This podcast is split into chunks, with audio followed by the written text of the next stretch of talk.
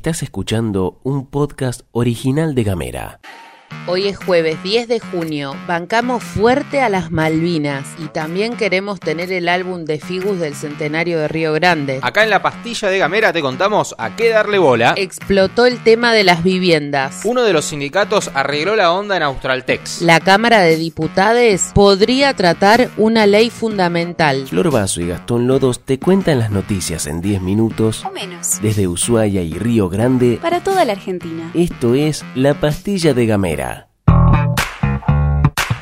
Ayer te hablamos de viviendas y hoy vamos a retomar el tema pero con otra noticia. Por Gacetilla Oficial, el gobierno provincial informó que las tierras públicas y privadas que se adjudiquen o vendan deberán contar con la infraestructura de servicios básicos. De esta manera, Gustavo Melella decretó que todo loteo o subdivisión concesión de superficie con destino al uso público de tierras públicas o privadas en área urbana que implique la creación de macizos deberá contar con la provisión de la infraestructura de servicios básicos. Nosotros estamos dispuestos a ser señalados como mala onda, pero tenemos que decir que esta noticia nos conecta directamente con los anuncios de planes de vivienda que viene firmando la Municipalidad de Ushuaia. Sin ir más lejos, en una entrevista que le brindó a Nacional Ushuaia unas horas antes de la gacetilla que te acabamos de comentar, la concejala Laura Ávila había declarado que la municipalidad es quien hoy está llevando adelante la planificación de viviendas en la ciudad. De lo que no tenemos dudas es que esto recién empieza. ¿Te acordás de la situación de los laburantes de Australtex? Es la fábrica que se incendió el 22 de abril acá en Río Grande. Bueno, la cosa es que todos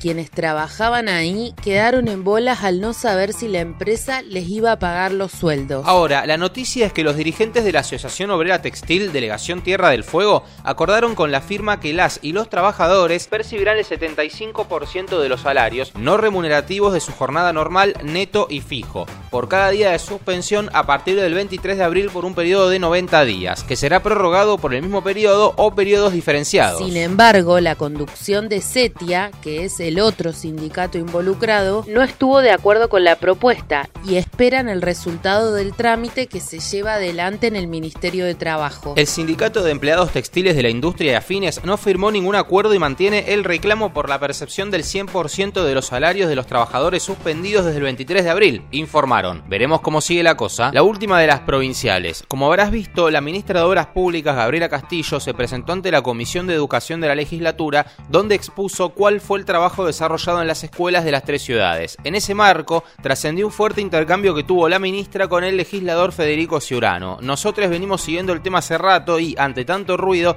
decidimos hacer una mini entrevista al propio legislador. Ahí le preguntamos cuál es su análisis de la situación actual. Hoy como sociedad tenemos una prioridad y es que nuestros hijos, en la medida que las condiciones sanitarias lo permitan, puedan ir de manera presencial a tomar sus clases en los establecimientos educativos. De alguna manera también respondiendo al enorme compromiso que ha demostrado el gobierno sosteniendo políticas sanitarias que permitan que esto se lleve adelante. Lo que evidentemente no nos podemos permitir es que teniendo las condiciones sanitarias adecuadas, los chicos no puedan ir a clase por cuestiones que estén vinculadas a las condiciones edilicias de los edificios. Cuando encontramos con que hay este, dificultades por la calefacción, por el agua corriente, por el protocolo sanitario, por cuestiones de puertas, ventanas este, y otras situaciones de estas características, evidentemente estamos generando un perjuicio que no corresponde para la condición que tenemos a partir de todo lo que vivimos el año pasado, que los chicos estuvieron encerrados durante todo el año. Además le preguntamos a Ciurano cuáles son las conclusiones que dejó la reunión en la legislatura junto con la ministra Castillo.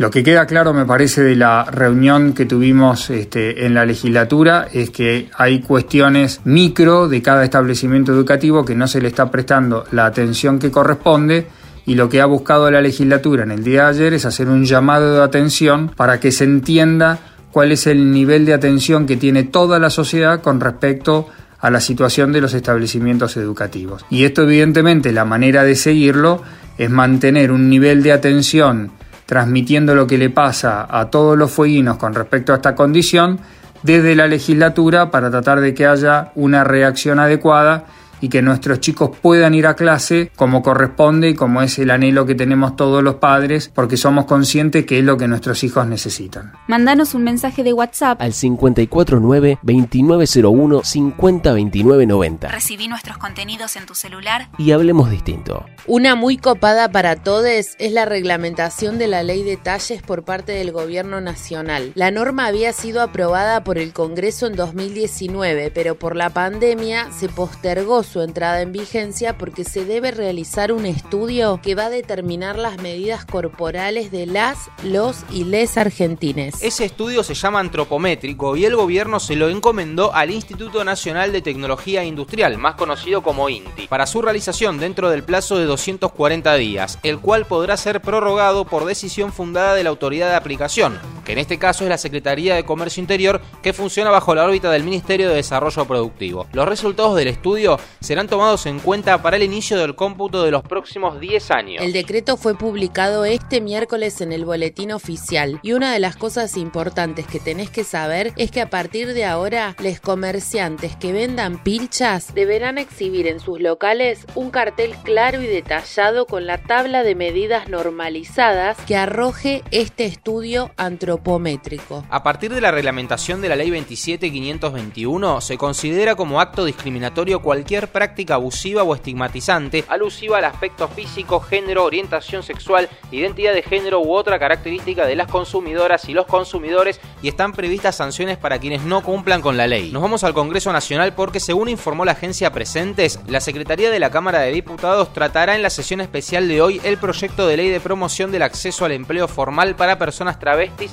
transexuales y transgénero. Diana Zacayán, Loana Berkins. Va a ser la primera vez que el Congreso incluya entre sus temas esta deuda con el colectivo travesti trans. Como ustedes saben, Erika Noelí Moreno es una militante y referente del colectivo trans en Tierra del Fuego y también es parte de la familia Gamera. A ella le preguntamos qué onda y esto fue lo que nos contestó.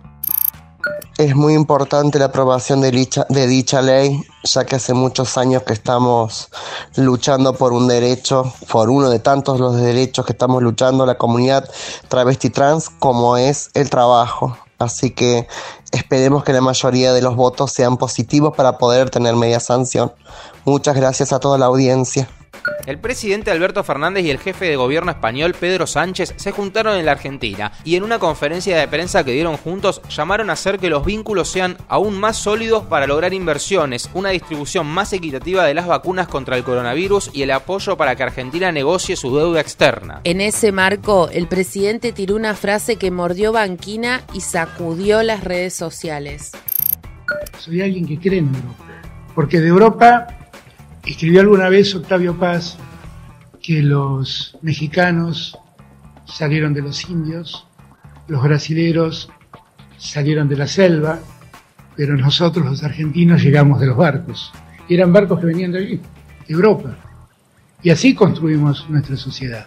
Más tarde, en su cuenta de Twitter, arroba alferdez escribió a nadie quise ofender. De todas formas, quien se haya sentido ofendido o invisibilizado, desde ya mis disculpas. Cambiamos de tema porque queremos contarte que el Observatorio de la Deuda Social de la UCA, que es la Universidad Católica Argentina, y Caritas lanzaron el informe Un rostro detrás de cada número, radiografía de la pobreza en Argentina. ¿Qué tiene ese informe? Revela que sin la implementación de medidas sociales como la tarjeta alimentar y el ingreso familiar de emergencia, se hubiera duplicado o triplicado la cifra de pobreza en Argentina. Según el informe, la tasa de pobreza se ubicó en el 44,2% durante el año 2020 y aclara que hubiese llegado al 53,1% de las personas si no se hubieran implementado las medidas que te mencionamos antes. Nuestro tema de todos los días, la pandemia. Estados Unidos donará 500 millones de vacunas de Pfizer, ahí las tienen, a través del mecanismo de COVAX. El presidente Joe Biden hará el anuncio oficial hoy jueves en un discurso antes del inicio de la cumbre del Grupo de los Siete en Inglaterra. Estados Unidos comprará las vacunas contra la COVID-19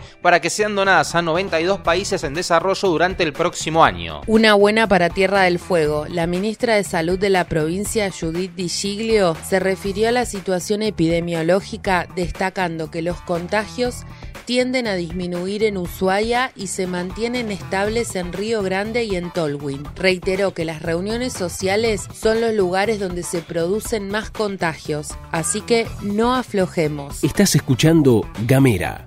Hablamos distinto. Llegamos al final de la pasta de hoy. No te desanimes que ya es jueves, ya estamos. Seguinos en las redes, copate y me gustianos si querés ser un buen gameriano. Nosotros nos encontramos mañana. Esto es todo, amigues.